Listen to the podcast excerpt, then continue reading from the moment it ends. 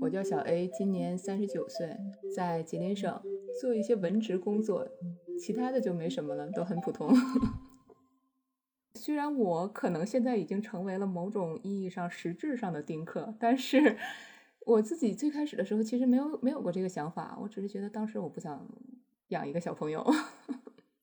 总是觉得条件不成熟，比如说上班的话占的时间非常多，没有空余的时间，可能剩下的那点时间自己休息都不够。相应的，可能你的经济能力也有一些问题，因为如果你经济方面特别强大的话，也许你不用那么长时间的工作。就觉得这样的话，勉强照顾自己都很难，不太可能有那个时间精力去再照顾其他人了。好像是那样，我大概属于中间派吧，就是看到别人的小孩子的时候，我其实很少会有小朋友很可爱这个想法。你让我从理智上讲，说小孩子是生活的希望呀，让人觉得有生活的动力啊，这种我是能理解的。但是如果落到我个人的情感上的话，我是不太有这种感觉的。但是即使是这样，有的时候我还是会觉得。啊，如果我想拓展一下我的人生的深度或者广度的话，是不是我可以尝试一下通过一个养小朋友这么一个方式，然后来达到它？收纳、整理、尊重每一种情绪，情绪便利店为你二十四小时不打烊。结婚快十年了吧？我好像三十岁的时候结的婚。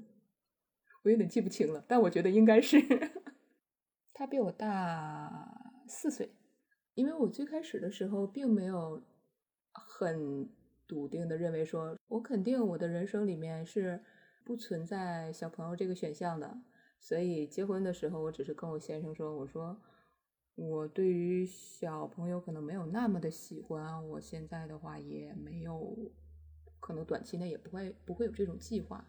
如果说我们结婚的话，嗯，我的意思就是说，你看，你明白的，即使我们结婚，我们也不可能因为结婚了就很快的有小朋友。你如果是为了这个结婚的话，就也许会失望。然后他说也没什么的啦，但是这个话其实是假的。嗯，他的这个话是假的，他就是那种很典型的直来直去的北方人。然后结婚了之后，好像都不到一周，哎。我想想，也可能是不到一个月，因为过去的挺久了。但是给我的印象就还是新婚的那个时候，他就说：“哎，你看，嗯，要是养个小孩子的话，其实也挺有意思的呀。然后喂他吃点东西呀，然后他就在你脚边那种跑来跑去呀。我生活中跟我认识的朋友，大多对我的评价都是很安静，所以即使他说了这种话。我表面上我都有点忘记了，我觉得我当时好像表面上应该没有表现出什么来吧，但是我心里面是十分愤怒的。我愤怒的不是他提小朋友这件事，而是我觉得我已经跟你非常正面的说过了这个问题，你当时也同意了。既然你同意了，那你现在再推翻这个问题，那就显得没有把我说的话当做一回事，而且是这么重要的一个事情上。虽然神态和语气上面也许不太严厉，但我的用词是非常严厉的，绝对是让你一丝一毫的遐想的空间也没有，这个事情就没有提的可能性。后来我跟我的朋友吐槽过这件事情，就是像网上常见的那种，扣了一个很大的帽子在他头上，把他拎起来悬到了整个男同胞的那么一个高度。说男人怎么能这样？真是的。然后我朋友就说：“那在这种事情上，男人还有优势呢，因为他可以先斩后奏，是吧？”但是其实先斩后奏这个选项，我也给他掐死了的。然后他就不再提这个事情了。但是他只是不再提了而已，他并不是真的接受了我的观点，接受了这个想法，大概花费了得有个好几年。但是呢，他有一点好处，就说明。我们两个毕竟还是一路人吧，因为我最开始的时候虽然没有想过说我的人生里面就肯定不会要小朋友了，因为大家都在催，大家都使劲的催，我就心想你们不是催的很来劲吗？那我就告诉你，你干脆就别想这事儿了，不行就是不行，我就干脆不要了。但是我对外是表现成这样，对内的话，我心想，我想不想要还不是我自己决定的，对吧？然后我先生呢，就是因为在我这里受了挫，但是他并没有跟他的家人说我们还是会要小孩子的这样的，没有，他直接就跟他的父母说，我们两个没打算要小孩子呀。我的公公婆婆其实是呃很通情达理的那种人。他们即使在这个事情上边很难接受，我觉得他们到现在都没有接受，但是他们从来没有直接对我说过这件事情。即使比如说有的时候大家都坐在一起聊天，肯定是在场一个人讲话，其他三个人都听得见啊，因为都面对面啊。但是他说话的时候的这个语言、表情和他坐着的方向都不是冲着我的，他会冲我先生说说的，哎，你们都结婚这么多年了，两个人也过得差不多了吧？这个时候我就假装，我就假装我聋了。我先生会在那边把他们的那个，就像我掐灭他的想法一样，他会掐灭他父母的想法。从最开始，大家就都觉得他不是一个必须的事情，所以就没有那么难。我先生后来，我觉得他就是因为他感到养小孩子真的是一件很艰难的事。既然这件事情不是那么必要，做这件事情又要面临那么多的问题和困难，那就算了吧。我觉得他是这样放弃的。在生孩子这件事上，小 A 终于和他的先生达成了统一战线。尽管说这件事也许是两个人组成的小家庭的事，但我们的生活环境不是真空的。夫妻两人如果不想要孩子，双方的父母可以接受吗？这个事情其实是一个是一个波浪式渐进的，嗯，刚结婚的那个时候呢，双方父母的这个期望会达到一个峰值，他非常希望你能立刻就有一个可爱的小宝宝出现。后来呢，他发现，哎，你们居然没有这个意思，他就会有点失望，他会想办法给你施加一点点压力，没事就给你吹吹风，发现这个风吹不动你们之后呢。大概父母就会自我安慰一下，觉得哎呀，小夫妻刚结婚嘛，大概想过一点二人世界。之后这个催生的这个行为就会慢慢的下降，然后进入一个波谷的阶段。随着两个人的年纪越来越大，这个拐点就出现了，然后又上来了，一直到前几年的时候，到我三十五六岁的那个时候，因为我的。婆婆是在医院工作，然后退休的，她就有点急了。她觉得你再过了这个年纪都不生育的话，也许会将来遇到一些比较大的生育困难呢，或者说有的时候，不是说年纪大的话，小孩子出现问题的几率会比较大嘛。在那个阶段就遭受了一通前所未有的狂轰滥炸。两边双管齐下，呃，我们两个人回他那边的时候也要被说，然后去我这边的也也要被说，即使是各回各家，各找大各妈也会被说。我先生他自己回去他父母那边的那个状况，我是不知道的，因为我们两个人都不会跟对方说自己回到家里边的那个亲戚怎么样，我们两个人都属于跟亲戚不太亲的那一种。如果说是我们两个人一起去到我的公公婆婆家。那么肯定这个挡箭的就是他。如果是到了我这一边，那挡箭的就是我。如果像我自己回到了我的父母这一边，我的母亲跟我的父亲离婚的时间非常非常非常久。我在小学的时候他们就离婚了，之后他们也没有住在一起。但是我还是能感觉到我跟他们任何一方都不亲。即使说在我迅速成长的那个阶段，上学。读书，在我真正自己到社会谋生之前，我都是跟我母亲在一起的。但我跟我母亲也没有很亲，所以他们跟我讲话的时候呢，大概就更像是一个比其他人更都更亲近的亲戚和朋友，而不像是传统意义上的父母对子女。父母对子女的话，可能更一个不恰当的用词，可能更肆无忌惮一点。但他们对于我的话不会那样，因为他们知道。有的时候，即使他们说的再激烈也没有用，因为我是一个主意很正的人。你说你的，我做我的，我可以表面上答应你，但实际上不会那么做的。其实我我始终搞不懂，人们虽然理智上总是说小孩子是是希望呀，是怎么样给你的生活带来变化呀，但我始终没有办法理解这件事。我对于小孩子带来的这种大家所说的正向的这些都没有感性认识，它对于我来说很平板。相反是那些养小孩子带来的那些艰难困苦，真的是看的不要太多。对于生育子女，小薇在最开始用了一个描述，她说：“我是中间派。”在聊天的时候，她也会明确的表示自己现在的实际情况是丁克的现状，但她还不能算是一个铁丁，也就是说，她并不是坚定的不想要孩子的人。我有生育意愿的时候是在我二十几岁的时候，那个想法也非常幼稚，就是我觉得我的属相不好，我不喜欢我的属相。然后那一年是龙年，我就想啊，因为那个时候也在跟我先生谈恋爱，我就想，我要是今年立刻结婚的话，我是不是也可以有一个属龙的宝宝了？帅死了！啊，结果那一年我们两个人吵架闹分手。一直到龙年快过去的时候才和好了。然后他来找我的时候，我还我还非常生气。我我记得那个看到别人家那个门上贴旧的对联，我还心想，哼，这有什么用？你现在来找我和好，就算要结婚的话，也得明年了。明年的话，龙年就过去了。之后就一直到去年还是前年，我有点忘记了。那个时候反而有过一次，又有点。认真的想过这个啊，要不然的话养个小朋友。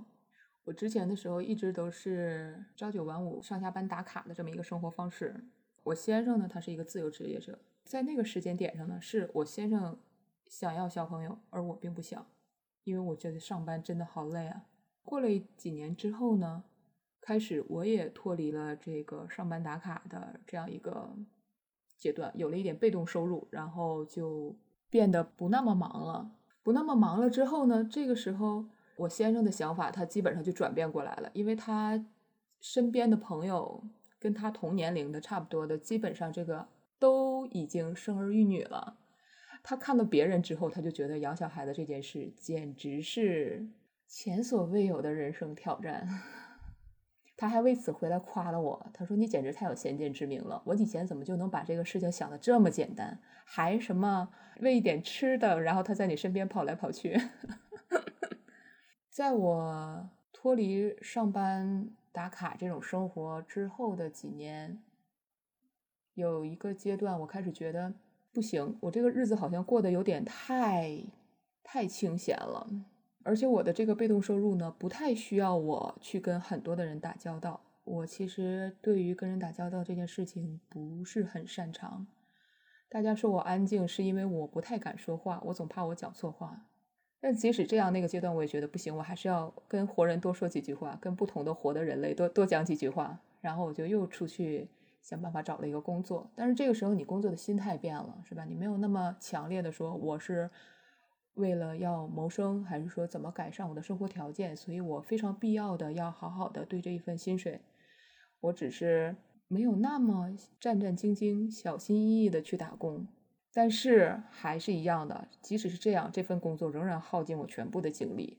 而这个时候，我我到了周末的时候，我躺在家里，我突然间开始理解了其他人为什么，也许还是我自己的一点想法，其他人不一定这么想，但是我好像理解了人为什么喜欢要小孩子。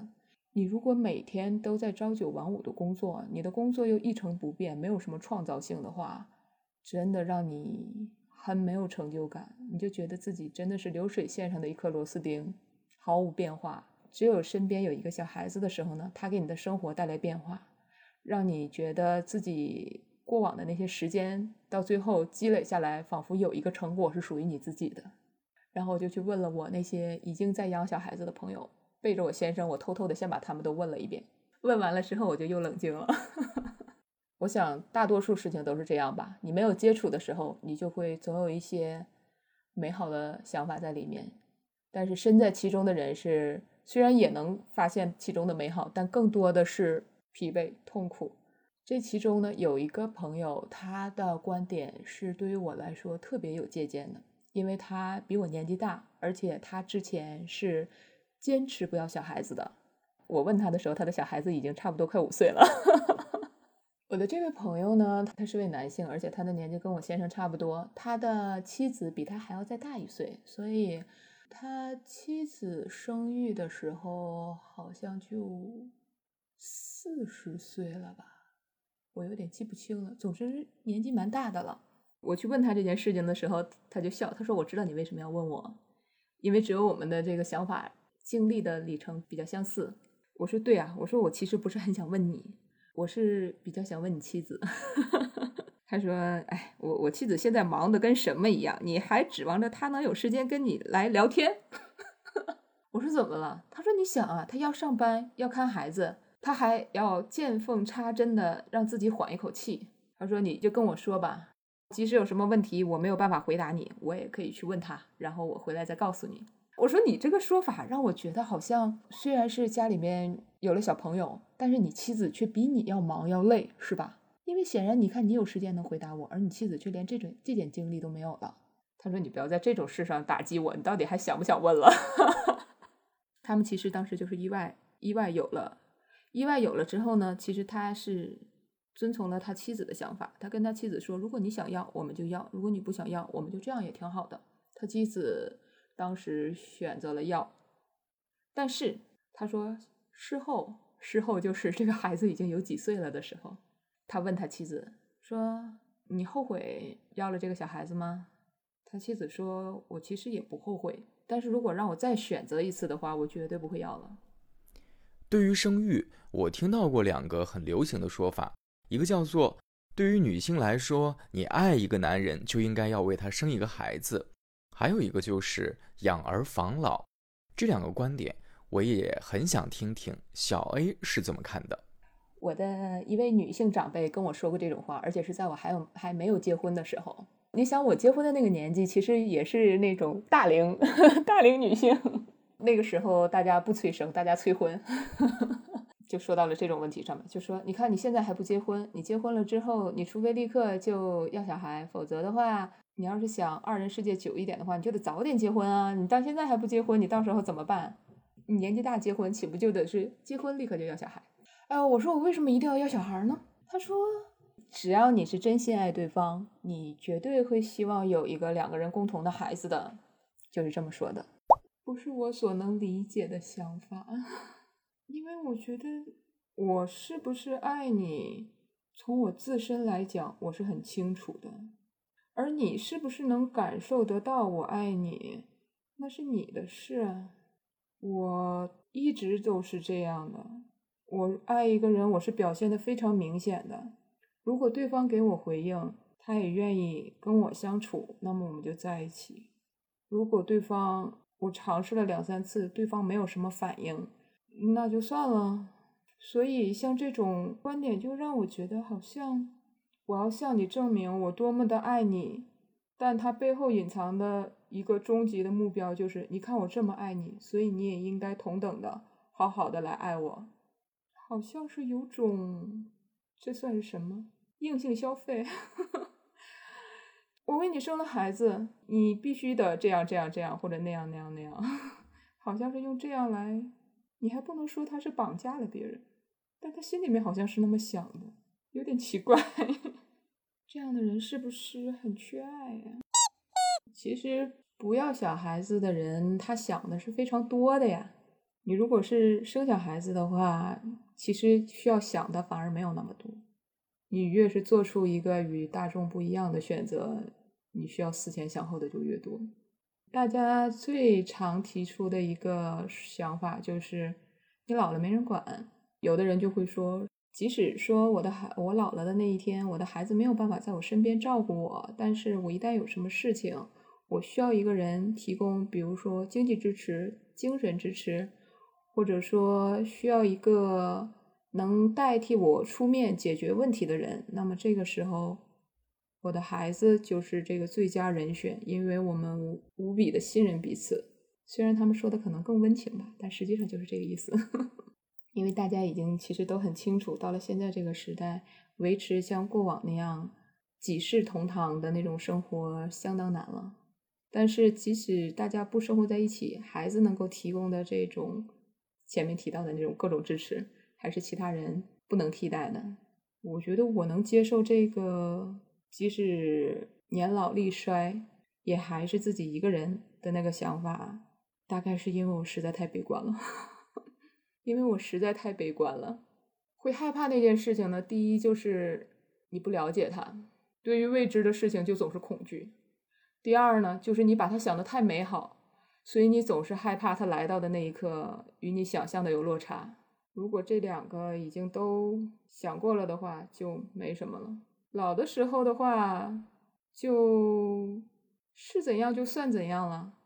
如果说我年轻的时候没有吃养育小孩子的这种苦，那么老的时候受那种老了的生活上的不便或者痛苦，那也是理所当然的呀。你总不能什么都要呀。而且我真心实意的不太确定我是不是能活到那么老。以前的时候可能会有点焦虑，就是觉得我不可能赚到那么多钱，足够我来养老。到现在呢，我反而没有那么焦虑了。我开始感觉。不管你处在这个任何一个经济状况、一个生活状况，都有比你生活的更好的，也有比你更糟糕的。你永远不可能成为最好的那一个，但你也永远不可能成为最糟糕的那一个。这世上有成千上万的人跟你所处的这个状况九成九的相似。一旦想到自己不是唯一一个，然后就感觉好受了很多。不知道是不是每个人都是这样，我只能说我也是如此。在生活中，像小 A 一样。我是需要给自己的现状找到思想支撑的人，因为总觉得某些时刻如果不给自己一个理得顺的理由，就会很痛苦。你永远不可能成为最好的那一个，但你也永远不可能成为最糟糕的那一个。小 A 说的这个思路，其实也是我会用来宽慰自己的话。比较糟心一点的角度来说，有的时候你会看到一些时事新闻。就挺扎心的呀，但是我没有小孩子，我就会觉得还好，我不用担这个心。然后还有一些不那么糟心的角度呢，就是说我跟我先生两个人其实蛮逍遥自在的，就想去哪儿玩，抬腿就走。尤其是在我不在打卡上班之后，然后也不用搞什么学区房啊。其实我们两个人现在就处于那种车子、房子、孩子三样都没有。呃，住也住的很简单，然后车子的话，因为坐的不是那种需要特别强的时效性的谋生方式，所以公共交通也 OK。然后小孩子的话，这个选项也被舍掉了，就基本上没有什么生活压力。像现在这个时段，他就去打球了。我白天去游泳，他晚上去打球。有一次我姐姐问我，因为我姐姐有两个孩子。呃，但是他两个孩子都已经很大了，因为我姐姐跟我年纪差的也蛮多的，她是亲戚家的姐姐。她说：“你们两个人在家的时候都干嘛？不会觉得这个房间特别空吗？因为他们孩子大了，也不像以往那样总是在家了嘛。他就觉得家里面很空。”我说：“没有呀。”他说：“那你们两个人在家都干嘛？”我说：“我也不知道他在干嘛呀，各干各的呀。”怎么说这么多年，因为我们两个人一直这样，我觉得挺自在的。但是可能别人觉得有点有点奇葩，大概觉得过于自在了，有点看起来你们怎么能这么自在？太罪恶了吧！我这两年的生活的满意度下降的很快，算是回到了之前的那个问题上，就是说，你如果自己做的事情呢，每天都没有什么变化，千篇一律，那么有一个小孩子的话呢，他让能给你的生活带来一些变化和活力。如果你没有这个小孩子呢，你就要保持你的生活有其他方面特别吸引你的注意力，能让你非常热爱的地方。我最开始的时候，因为是打卡上班，没有时间想这些。当我脱离了这种生活之后呢，我就非常想看看其他的地方都什么样。我还很喜欢植物，所以去各处的植物园，去的差不多了之后，我就想去一些国外的植物园。然而，在我刚刚可能我的财力能支持我去出国玩一下，然后我的时间也排好了，可以让我出国玩一下，就突然爆发了疫情，结果就变成了我现在简直混吃等死，找不到什么能让我特别持续性的能够保持热情的这么一个事情。以前有人跟我说，他说。不是每一个人都能很好的自如支配自己的空闲时间。你如果你给他很多的空余时间的话，他反而不知道怎么办了。嗯，在这之前呢，我会练琴，我也会画画，然后因为我不想养毛茸茸会跑的小动物，然后就养了很多的植物。之后等我这个时不时的会跑出去玩一圈之后，植物也没有办法离开人，植物也没有办法很长久的离开人，就渐渐换成了这种不怎么需要人管照的植物。我现在就只养仙人球了。不用很管照它，它也可以活得很好。而且因为我住的地方的气候的缘故，它一年当中有半年可以不用浇水，但另外半年它又在开花。对于我来说实在太美好了。然后就开始想办法提高自己的外语。总之就是一切都为了能让我去看一下国外的植物园是什么样的吧，这么一个目标努力。然后努力努力，感觉哎好像快行了，突然间就又不行了。这个搞得我打击有点大。然后一时还想不到其他别的什么事情来替代它。生育这件事到底是为了什么呢？为了繁衍？因为大家都这么做，所以我也这么做，给自己的家族传宗接代，抵御老年危机。自己的人生不如意，所以想从孩子的人生中进行逆袭。生活实在是太无聊了，所以就生个孩子吧。也许我们还能找到很多其他的原因，但不想生育的理由会是什么呢？因为刚看完最近一个还挺热的网剧《御赐小仵作》，我就莫名的想起了里面大哥的那句经典台词。这个事儿一两句话说不清楚。最开始的时候是觉得精力和财力不允许，后来的时候是觉得我的人生没有他也一样很有意思。嗯，是不是养小朋友呢？在我这里就像是一个此消彼长的考虑，就是我的人生是不是有意义，是不是有意思，这一点判断是不是由我是否有一个小孩子来决定的。如果我觉得我现在的生活没有意思，或者是不那么有突破点，大概我就会觉得我可能需要一个小孩子来拓展我的人生。如果我现在觉得我的我现在的日子就已经很有趣，足够了。我大概就会觉得没有必要再要一个小孩子，相应的精力和财力、体力这方面也一样。如果像早的先的时候，我觉得我的财力不不允许，我的精力也不允许，那我就不会考虑要小孩子。到了后来的一个阶段，我觉得好像我的财力也勉勉强强及格了，那么我的精力好像也可以分一些给小朋友了，我就又会开始动摇，觉得啊，我是不是也可以考虑要一个小朋友？但目前为止。还一直都是不要的这一方面占上风，但是这个话我只敢对你讲，我是不敢对我身边的人讲的。身边的人给我的感觉，他们是非黑即白的，要么你就是铁了心不要小孩子了，要么就是你赶紧把小孩子给我养起来。所以你一旦有一点点流露出我不是那么坚决的那种感觉，我就感觉又一轮狂轰滥炸要来了。而且你想呀。现在回头看一下当时的那个状况，我先生他其实并没有真心认同我的想法。如果我不是很坚决的话，真的很难说。对，还有一点，养小朋友让我恐惧的另外一点就是，他好像对身体伤害非常大。他好像对女性的身体伤害非常大，之前之后都是。但是我呢，因为我跟我的父母都不太亲。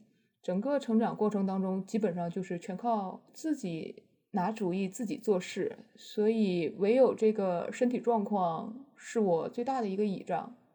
一旦身体状况不在自己的掌控之内，我就觉得什么都脱轨了。小 A 说，在自己的生活环境中，他会表现出明确的丁克态度，就是因为如果态度不够坚定，就要面临被周围人影响和劝说。但实际上，在他的心里，这件事是没有非黑即白那么简单能判断的。尽管对于生孩子有这样那样的无奈、现实条件、不理解和不喜欢，但在他三十五六岁的时候，曾经有一个采访让他觉得受到了启发。你会在这个过程当中不停的去搜各种资料，越是到这个生育年龄的上限的时候，就是我的婆婆催我的那个年龄段，越是在那个时候。搜寻的多，因为在这之前，嗯，在大家看来，可能你还有退路，是吧？过了那个点之后呢，好像这个事情就已经敲定了，就是这样的了。这就好像是之前你是嗯，有钱买车，但是我不买。过了那一点之后呢，就是不，你没有钱买车。我婆婆那个时候好像是我三十五六岁的时候吧，我记得好像是四四五年前，因为她催我的时候呢。我也就开始到那个网上去查各个方面的资料，因为我自己的这个学习的这个专业其实也是跟这个医学生理的这个相关的一点点，只不过我没有特别认真的去了解这方面，搜医学生理知识，然后搜其他的网上对于就是坚持丁克的这个人的看法，嗯，关于丁克这个问题的采访，各种跟这个相关的吧，但是。最后，大浪淘沙，剩下来有用的，对于我来说有用的信息非常之少。有用的，呃，信息之一呢，就是关于这个生理性的这种身体上面的影响。另外一个呢，就是一个一个面对面的访谈节目，他做成了那种视频的什么地方的节目。我看到的是他的一小段 cut。他那个节目采访了很多位，我有印象的是两位女性，有一位呢，主持人问她说：“你为什么选择不要小孩子呢？”她好像是因为这个缘故，所以单身了，应该是她的丈夫不同意。然后这位女性就说：“因为我的朋友的孩子就是因为那种公共安全事件死掉了，她觉得没有什么安全感。”我那个时候我还觉得有点夸张，我心想：“你这意思不就是说？”人走在路上都有被车撞的可能性。你看到了一起车祸，然后你就觉得自己如果带着小孩子上街，就一定会遭遇车祸吗？这好像这个理论不太对。另外一一位女性，她的发言非常有意思，她真的跟我启给我启发性非常大。因为我的母亲是那种非常传统的献身式的母亲，就是我对我的孩子是非常好的，我倾尽所有，我的一切。都给你是这样的，而且我的母亲不会反过来要求我回报她。但是这位女性呢，她也跟她的丈夫离婚了，原因也是因为她最开始的时候丁克，但是她办完了离婚之后，发现自己怀孕了。他之所以不想要小孩子呢，是因为他的父母给他的这个成长体验非常糟糕，他觉得人生这么糟糕。我为什么还要再带一个人到这世上来，再体验一遍这种糟糕？当时坐在他对面的其实不是一个主持人，是一个一样跟他持这个丁克观点的一位男士。这位男士呢，还在坚持丁克，而且也单身，没有结过婚，就一直在单身。这个男士就跟他说：“这种想法应该是很难转变的，基本上可以算得上是童年阴影了。你为什么怀孕了之后你就生下来了呢？”他说：“当我怀孕了之后呢，我的想法就转变了。我突然间觉得我好像拿到了人生的六合彩。我的父母不是做的非常糟糕吗？但是我可以做的比他们好。我现在我就生一个小朋友，我就让你们看一看什么样才叫才叫好母亲，什么样才叫好家长。而且他是那种说说的，我呢，我也放过我自己，我也不想做一个多么好的百分百的满分母亲。”搞得自己从此就再也没有了自我，我就做一个六十分及格的母亲就行了。带了几个月的孩子呀，然后他就他就出去工作了。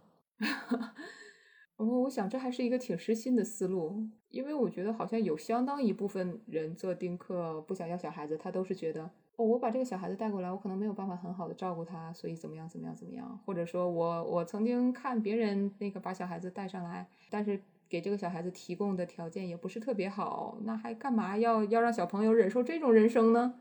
她的话，她是一个非常阳光又积极又自信的女性，她就觉得我就是一个人也没问题。我现在就让你们看看，我能把小朋友养得非常好。这个转变真的太剧烈了，超级大转弯。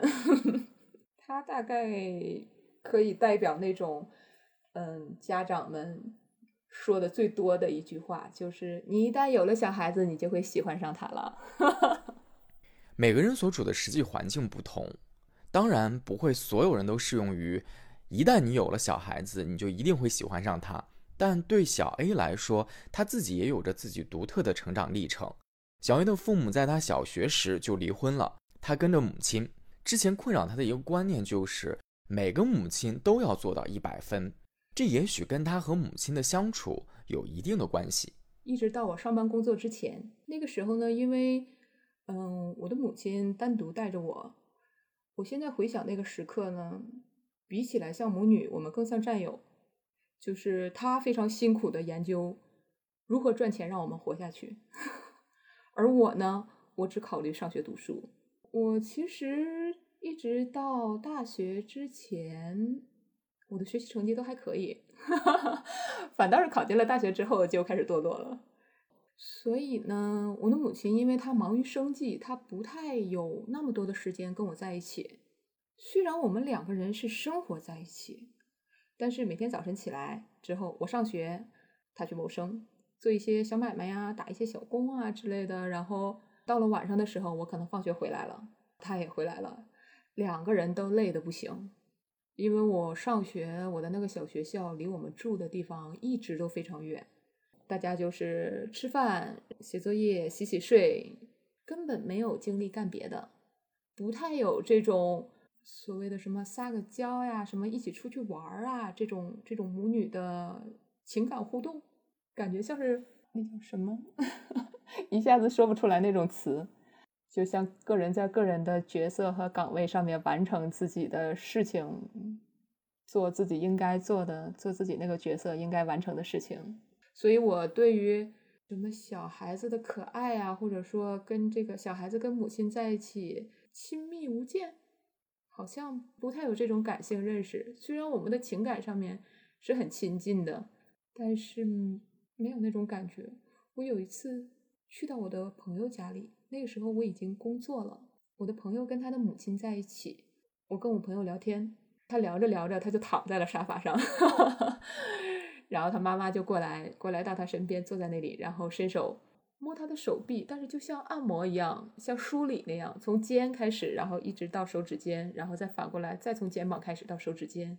就不停的，我们我们我跟我的朋友在聊天，他妈妈就一直在旁边做这种事情，我没有说出来，但是我心里觉得很惊奇，因为我从来没有过这种，就没有这种很很亲近的接触，所以我想可能大概我对于小孩子没有什么亲近的感觉，这应该算是其中的一个一个原因吧，应该不会有太多母亲跟他的孩子是这样的，而且就像我之前说的，我的母亲对我是那种倾尽全部的。就让我觉得好像在相当长的一段时间里面，我就觉得一个母亲就应该是那样的，也不是说就应该的是那样的，就是在我的认知里，母亲就是这样的。一直到我刚才说的那位女性，就是她说说的，我我我就做个不用做个一百分，我就做个六十分的及格妈妈也行。哦，我好像才觉得其实也可以这样的。即使在那之前很长的时间里，我其实也会看到有一些母亲对她的孩子其实是挺糟糕的，不太好，跟我的母亲对我完全没有办法比。但我也不会想，人家那样也是在做母亲，或者说你可以做一个很很糟糕的坏母亲，对自己的孩子那么坏，我也没那么想过。我只是一想到母亲就是我妈妈那个样子，我就觉得如果我做母亲，好像就也要那个样子，有种恐惧感。我不想把我全部都都挂在另一个人身上。好了，小 A 的故事就到这里了。也许你会觉得稍微有点突然，这可能有两个原因。一个是从形式上来说，这次前期采访其实是用访谈的方式来进行的，但后期时我想做一个新的尝试，尽可能多的用受访者自述的方式来完成主体内容。另一个呢，就是坦率来说，我倒没觉得这一期一定要有一个什么落点。只是想把一种生活方式真实的呈现给大家。丁克这个话题本身我很感兴趣，这也是我第一次做这样类似的选题。没准以后还会围绕这个话题再去多找一些人来聊聊。如果你喜欢这个播客，可以留下你的评论，告诉我你的想法。如果你也想和我说说你的故事，可以添加小助手的微信 moodmart，m o o d m a r t。联系方式就在这期节目下面的文稿区，可以和我进行更直接的交流。不定期更新中，我们下回再见。